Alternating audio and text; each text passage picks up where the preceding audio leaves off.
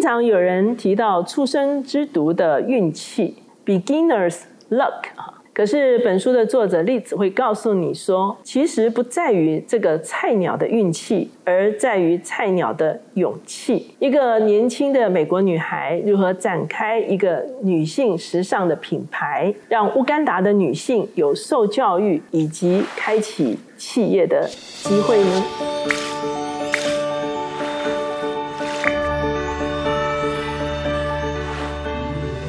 大家好，我是乔美伦老师。每周一次在乔氏书房和大家见面。今天我们的单元是天书橱窗。今天我们所要介绍的这本书《出生之毒》，它在这个书中中间就特别来讲到说，怎么样是一个出生之毒的勇气呢？这本书的作者，他的名字叫做利兹·博哈拿，开创了一间时尚公司，叫做赛科设计。他的团队成员包括国际工匠合伙人、波特兰的员工，以及与他一同在全美各地打造品牌、带来影响力的创业家。他也受邀到很多的电视节目去受访，他也在各地发表演说。他曾经被富比士评为顶尖的演说家，气管大师 John Maxwell 肯定他是顶尖的转型领袖。在他书的一开始呢，他特别强调，我们都需要接纳自己，其实是一个非常平凡的人。他从他的小学开始讲，他说他要参与这个班级的表演的时候呢，他一直渴望自己是那个女主角哈，可是到最后只被指定扮演一只鸟。那下一次戏剧的时候呢，他又以为他可以演更重要的角色，结果呢，他被指定扮演一只飞蛾。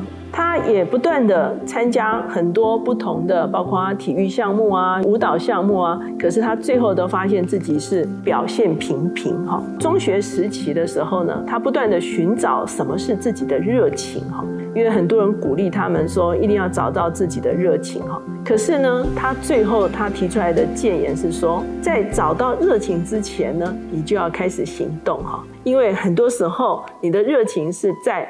开始前进的时候，你才能够真正发现什么是自己的热情。他回顾自己的这个就学的生涯，非常多的时候，他以为这个是自己的热情，可是到最后呢，他在这方面并不是特别的优秀哈。他在十六岁的时候，他的家庭出现了问题，他的父母离婚。那有一次呢，有人邀请他去参加一个基督徒的聚会，而在这个聚会中间呢，刚好是复活节哈，所以呢，有人就呼召要把重担交托在十字架的面前。当时候呢，很多人到前面去祷告，然后就离开了，而他一直在台前不断的哭泣的时候，最后那个扮演耶稣的人就走向他，对他说：“你是被赦免。”那这个经验呢，其实就导引他信仰的开始哈。他在大学的时候呢，他就读了他家乡的大学的新闻系哈。那就在这个读新闻系的时候呢，他开始涉入了一些人权的议题哈，开始关心贫穷。关心暴力。他大学新闻硕士毕业之后，他申请了一万多份工作，哈，可是呢，最后只在通讯公司找到一个基层员工的工作。在这个过程中间，他看到了一部影片，这个影片叫做《女孩效应》，里面特别讲到说，怎么样去解决贫穷、艾滋、饥饿、战争，最可能的解决方案就是投资一名女孩。一个女孩子如果有受教权，对整个世界来讲是一个非常重要的影响。忽然间意识到说，她一直关心这些议题，可是这些议题跟她自己的人生是具有重大的差异的，因此她开始想说。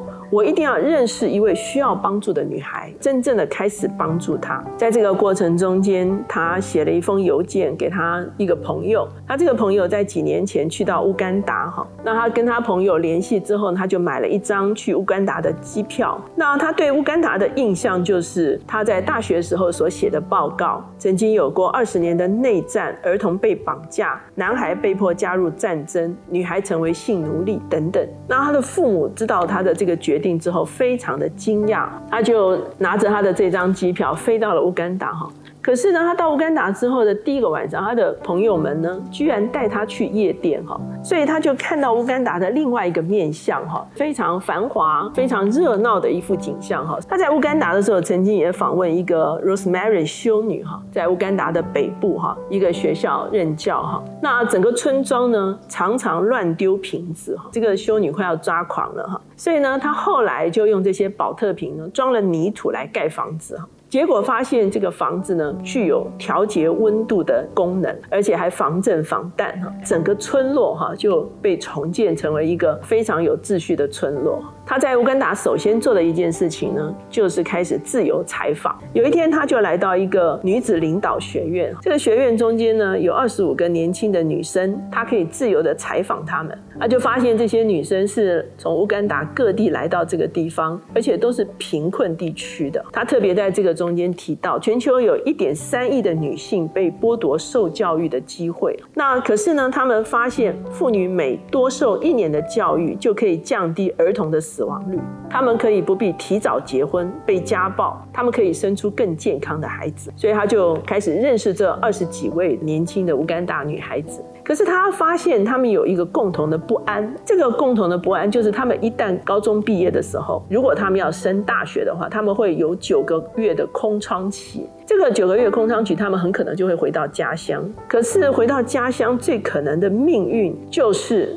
被强迫结婚，可能会嫁给一个四十岁给他们家人一头牛或两只羊的一个老男人。她没有办法跟丈夫平起平坐，她可能经常的被家暴，她没有办法跟丈夫共享财产。如果丈夫死了的话，她也没有继承权。所以她现在就出现了一个新的情况：一个社群有二十五个女孩，九个月的空窗期，哈。所以呢，这个学校的女校长就说：“你可不可以想一些方案来帮助这些女孩子九个月空窗期，她们可以做一些事情，因为她们在九个月中真的是很难找到其他工作的。”她想了很多的方案，哎，我们来养鸡。那可是她发现养鸡的难度实在太高了。然后那个女校长就跟她讲说：“她说你是美国人呢，你可不可以想一些美国女人会需要什么样子的商品呢？”她忽然就想到，她在大学的时候凉鞋坏掉哈，所以。她他就是用带子哈来修理他的凉鞋，然后他就自己发明了这个绑带型的凉鞋哈。所以他忽然想到说，哎，他很有经验啊，他就开始去买皮革，好买材料，然后他就开始先自制哈，然后呢，他就开始估算成本哈，然后他找到橡胶皮革的供应商。他在找这个皮革供应商的时候，甚至因为语言不通哈，那个人把他带到了那个牛肉工厂哈，因为他一直讲木木木哈，他以为说他去找牛肉哈。最后呢，他终于租到房子。他找了其中三个女孩子哈，教导他们怎么样做他所设计的凉鞋哈。他承诺他们：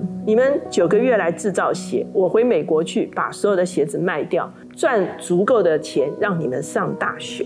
果然，他回到美国哈，他就开始要把他们的产品哈拿到商店去寄卖哈。可是他在这方面也是菜鸟哈，所以他跑了非常多的节店哈，都没有人让他寄卖。那后来遇到一家，那个老板就跟他说：“你可以留下 line sheet 吗？”他连 line sheet 都不知道是什么哈，回家赶快去查哈，才知道是。款式展售单哈，所以他赶快找他的朋友哈来穿凉鞋哈，拍这个 model 照哈，然后制造他的这个 DM 哈，就把他的款式展示单放在这些鞋店里面哈。那在他回美国这段期间呢，他的男朋友向他求婚哈。那他们结婚之后呢，他的啊这个先生 Ben 也加入他的工作行列哈。那第一批货柜延迟了三个月才抵达美国哈，而且呢，部分的产品几乎都泡在水里面哈，所以他们就赶快处理哈。他们终于在第一次的机会的里面卖出了足够的凉鞋，让三个女孩子可以上大学哈。告诉了这三个女孩子的消息的时候，他们是视讯哈，那三个女孩子都欢呼拥抱，开心的不得了。过了几年之后呢，他在乌干达就有一间小型的凉鞋公司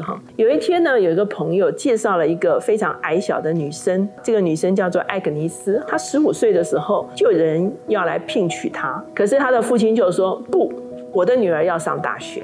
可是艾格尼斯毕业之后呢？大学毕业之后却找不到工作。他每一次去面试的时候，面试官就会对他提出性要求哈。艾格尼斯就把他的情况告诉这个栗子啊。那他们两个在谈话的时候，很多人不断的进出他们的房间，问栗子很多细节，所以他们的谈话不断的被打断。然后艾格尼斯就跟丽兹说：“他说让我来管理吧，给我一个月的时间。一个月之后呢，你觉得如果有绩效的话，你就可以聘用我。”那果然，他们不到一年的时间，他们的生产系统、他们的采购、价格、品管、人资、生产全部走上了轨道。这个艾格尼斯哈看起来矮矮小小的哈，一直到今天我们如果上他们的网站哈，他们的网站非常漂亮哈，他们很多的产品都在上面哈。你到网站上的时候可以看到艾格尼斯的照片哈。应该是所谓的一号员工哈，网站上面不但有他们所有员工的照片，而且呢还有许多拿他们奖学金的在学的女孩的照片，在网站上每个女孩都笑容灿烂。有一天呢，有一个人送了他们的鞋子给乌干达的总统夫人，总统不相信说哈，这是我们乌干达自己制造的吗？他说我要来见见这个企业的领袖哈。所以这个艾格尼斯当时只有二十五六岁，他就走进了总统办公室。总统说：“哦，我不是要见一个十六岁的小女孩哈。”那艾格尼斯说：“不，我是总监，欢迎总统亲自参观他们的工厂。”他非常惊讶的看到乌干达女性可以做到这样的程度。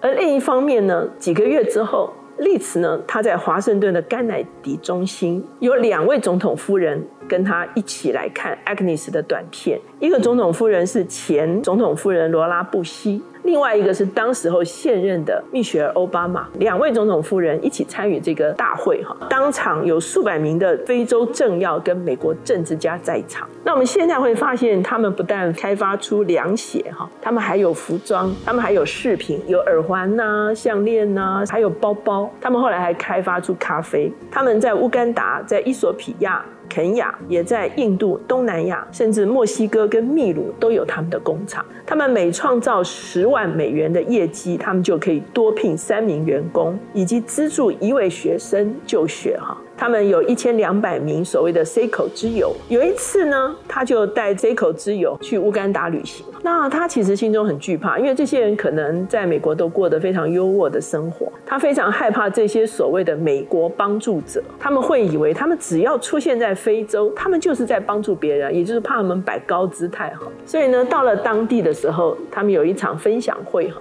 那丽斯就请这个赛克之友啊来分享他们参与这个啊旅程的一个心得哈。其中有一位赛克之友叫做吉娜，她说她在美国辛苦工作，用尽精力抚养两个孩子，努力维持婚姻，非常精疲力竭哈。可是当她加入这个群体的时候，她看见了全球姐妹的情谊，伴随着勇敢的成长，让她渐渐的找回到自己。他与乌干达的姐妹雪伦连结哈，他们可能一个 cycle 之友跟乌干达的一个员工哈，可能会有一对一的连结哈。他说让他发现我们没有什么不同。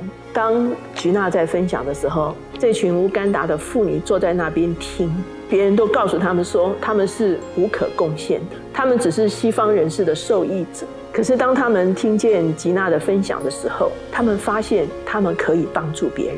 他们的身体做得更直了，他们也找到他们自己人生的价值。你知道自己是很平凡，可是呢，你有一个梦想。他遇到非常多的困境哈，可是呢，他怎么样一关一关的克服哈，开展了这个时尚的产业，看见大家彼此没有多大的不同，而且都是有价值的。所以今天这本《出生之读》就介绍给大家。